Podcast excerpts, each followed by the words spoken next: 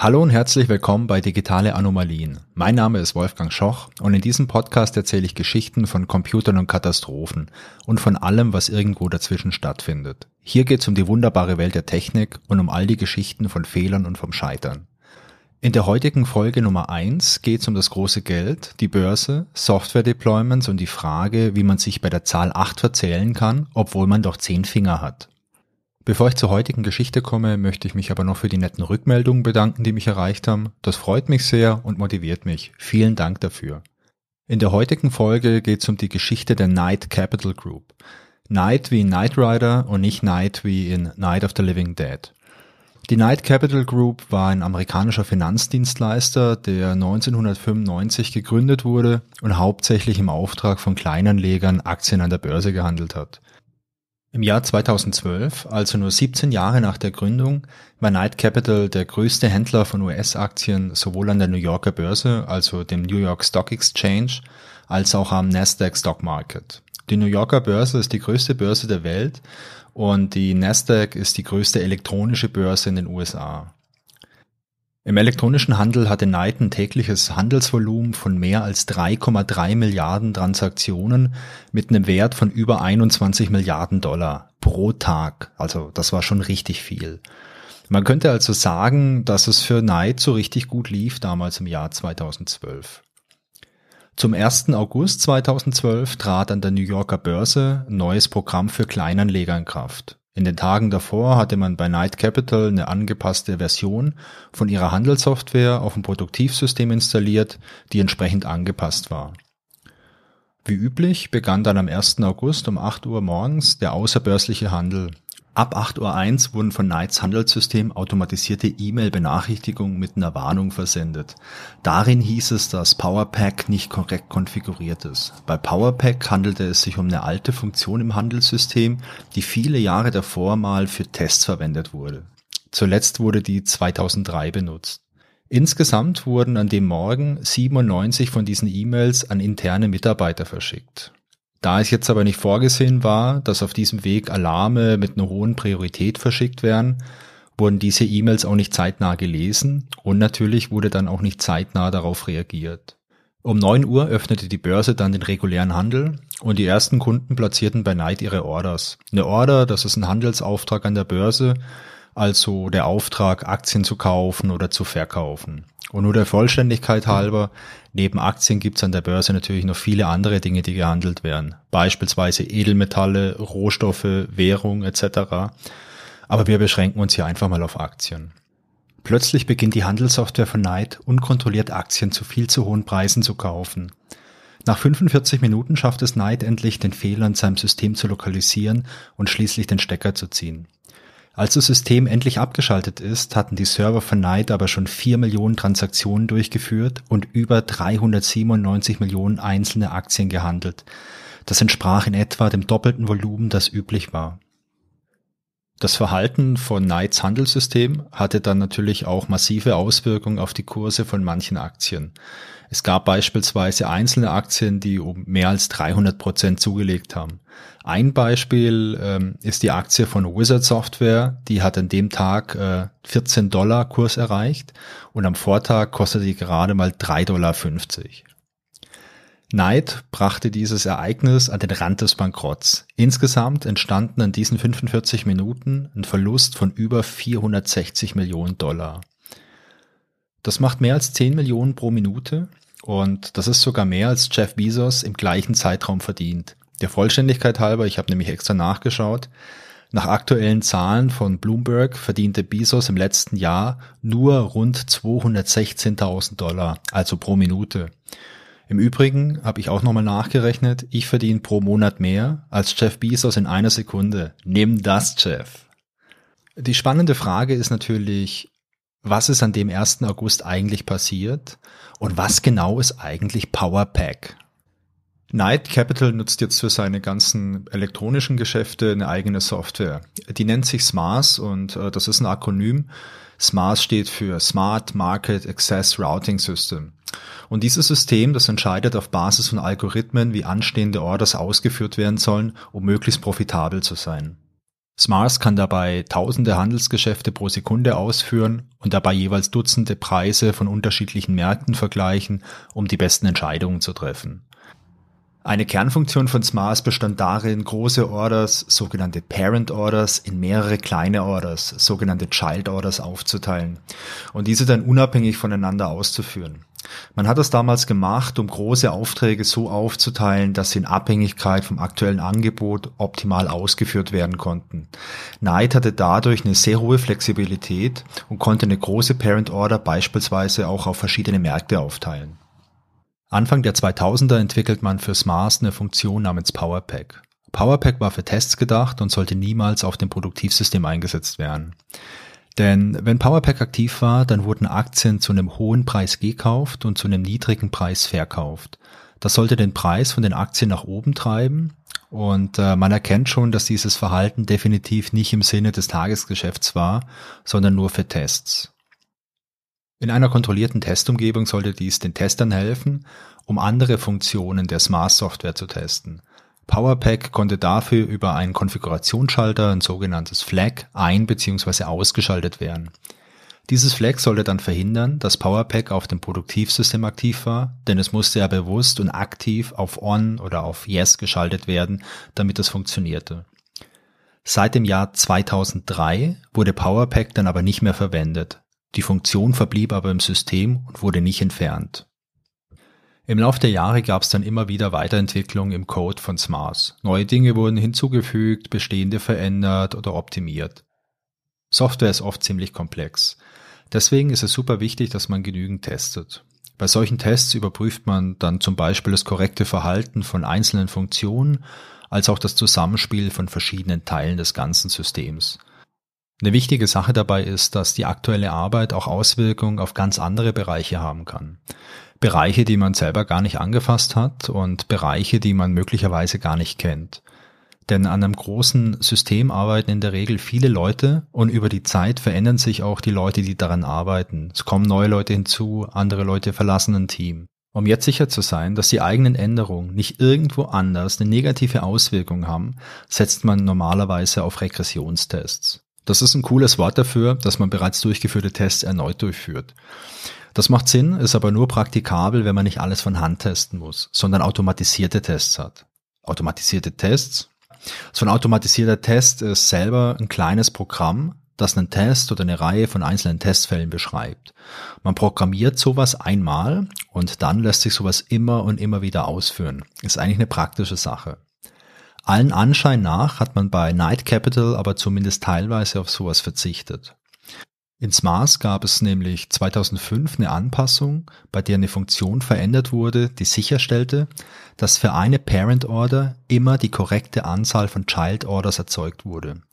Dafür wurde von dieser Funktion die Anzahl der Aktien aller Child Orders gezählt und mit der gewünschten Anzahl innerhalb von dieser Parent Order verglichen. Anhand der Funktion wurde dann entschieden, ob die notwendige Anzahl von Child Orders schon erreicht war. Das ist eigentlich ganz simpel, aber hocheffektiv. Neue Child Orders durften nämlich nur erzeugt werden, wenn die maximale Anzahl von Aktien noch nicht erreicht war.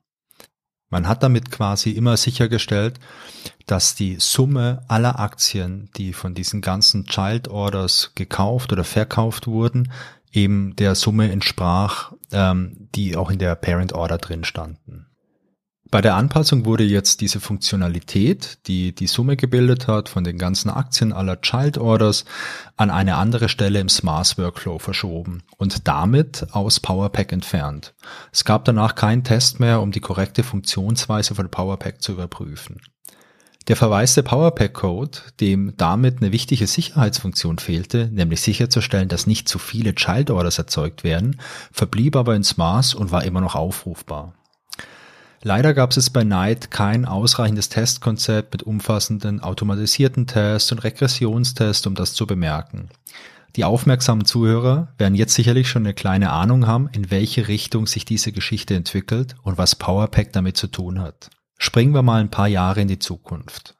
Im Oktober 2011 schlägt die New Yorker Börse vor, ein neues Programm für Kleinanleger namens Retail Liquidity Program, kurz RLP, einzuführen. Das wurde damals öffentlich kritisch diskutiert und viele glaubten, dass es nicht von der US-Börsenaufsicht genehmigt wird. Unter den ganzen Zweiflern war auch der damalige CEO von Knight Capital, der Thomas Joyce. Die Diskussion zieht sich dann fast ein Jahr, aber im Juni 2012 erteilt die Börsenaufsicht überraschend die Zustimmung. Kurz darauf verkündet dann auch die New Yorker Börse, dass das neue Programm am 1. August startet. Damit bleiben für die ganzen Marktteilnehmer nur rund 30 Tage, um sich darauf vorzubereiten. Im Juli 2012 arbeitet man bei Knight unter Hochdruck daran, die notwendigen Anpassungen ans Maß durchzuführen. Aus absolut nicht nachvollziehbaren Gründen entscheidet man sich, den uralten Code von PowerPack durch die neuen Funktionen für das RLP-Programm zu ersetzen. Dabei recycelt man aber auch das alte Flag von PowerPack, um die neuen RLP-Funktionen zu steuern und zu aktivieren. Zwischen dem 27. und dem 31. Juli wird dann die neue Version von SMARS auf Produktivsystem deployed. Unter dem Deployment versteht man die Installation und die Konfiguration von Software. Das System lief damals auf acht Produktivservern, bei den Deployments wurden allerdings nur sieben Stück berücksichtigt. Einer wurde schlicht und ergreifend vergessen. Als nun am 1. August das Flag aktiviert wird, wird dadurch auf sieben Servern die gewünschte neue Funktion für dieses RLP-Programm aktiviert und auf einem wird das alte PowerPack aktiviert, aus dem 2005 diese wichtige Sicherheitsfunktion entfernt wurde. Da niemand auf das erste und letzte Warnsignal in Form von diesen 97 E-Mails reagiert, kann die Katastrophe auch nicht mehr aufgehalten werden. Als mit dem äh, Beginn des Handels die ersten Kleinanleger ihre Orders an Knight senden, werden die von SMARS intern auf die acht Server verteilt. Sieben davon verarbeiten alles ganz korrekt.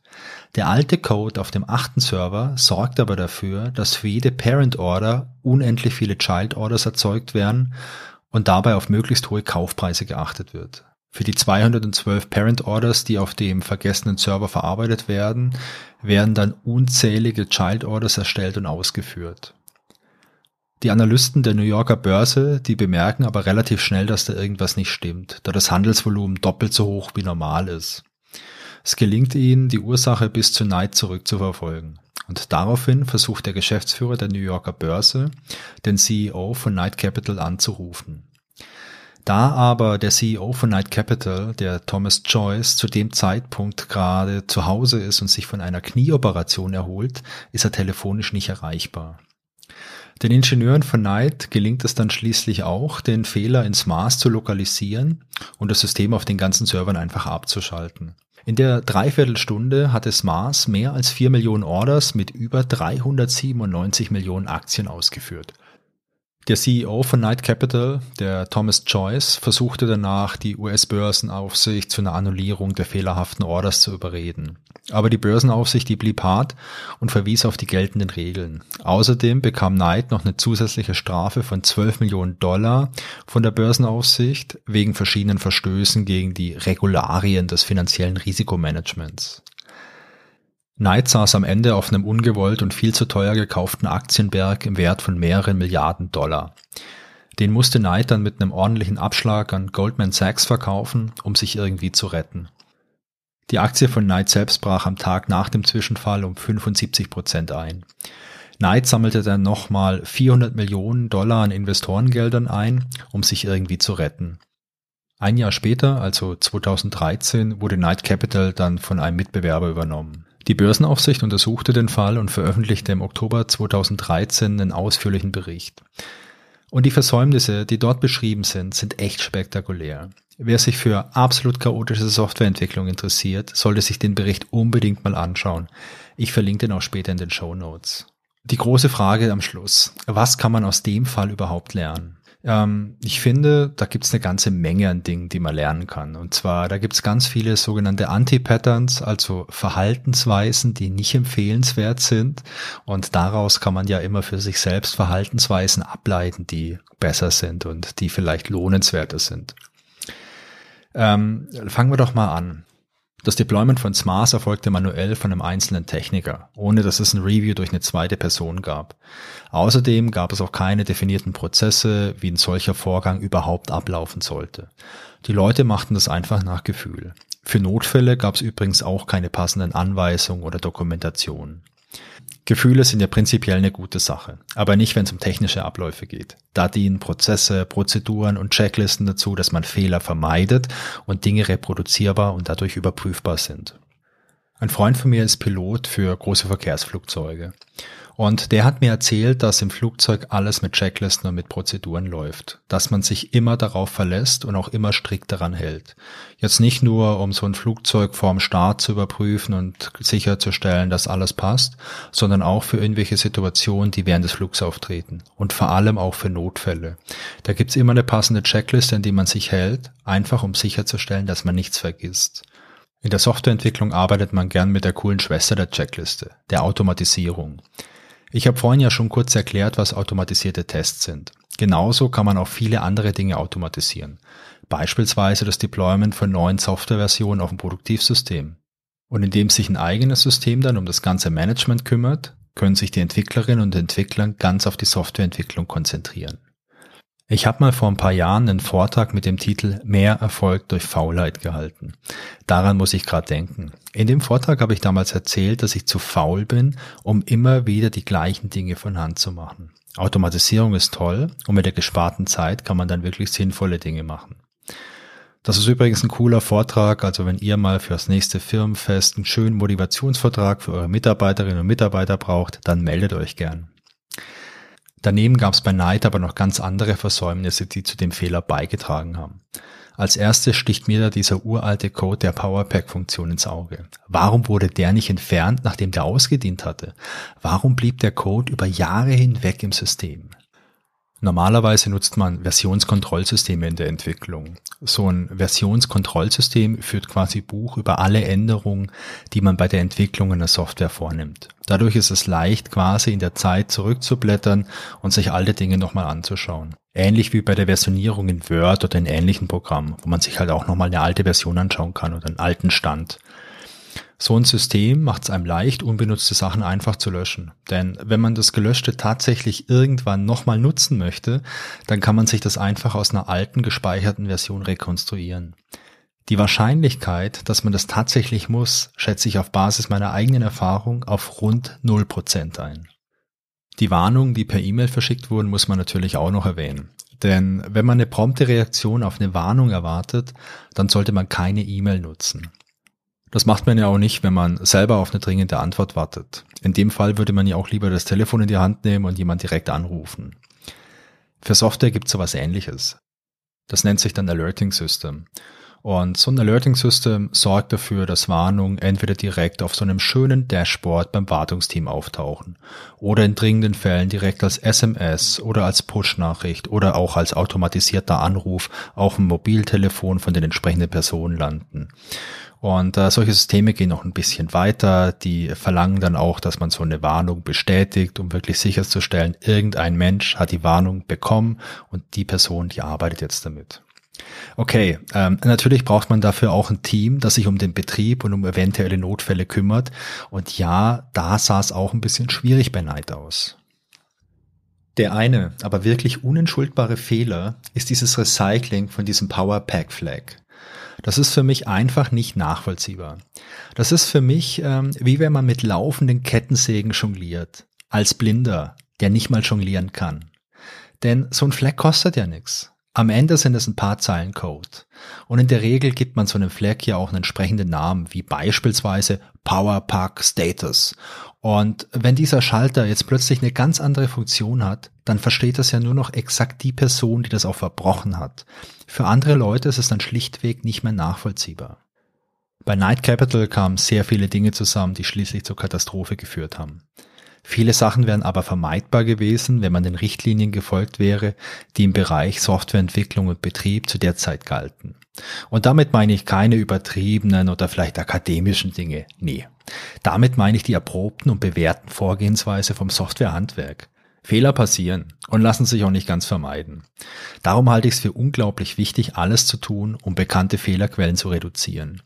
Durch Automatisierung und Reviews, also durch das gute alte Vier-Augen-Prinzip, haben wir zwei sehr mächtige Möglichkeiten, um genau das zu tun. Und ich kenne keinen Grund, warum man darauf verzichten sollte. So, das war die erste Folge von den digitalen Anomalien. Ich hoffe, es hat euch Spaß gemacht. Die nächste Folge erscheint in zwei Wochen und ich freue mich, wenn ihr wieder dabei seid. Genauso freue ich mich aber auch über Feedback. Sehr gerne per E-Mail an feedback at digitaleanomalien.de oder als Kommentar zur Folge auf digitaleanomalien.de. Und wenn ihr Lust habt, dann folgt mir doch noch auf Instagram unter digitaleanomalien. Bleibt gesund und tschüss bis zum nächsten Mal.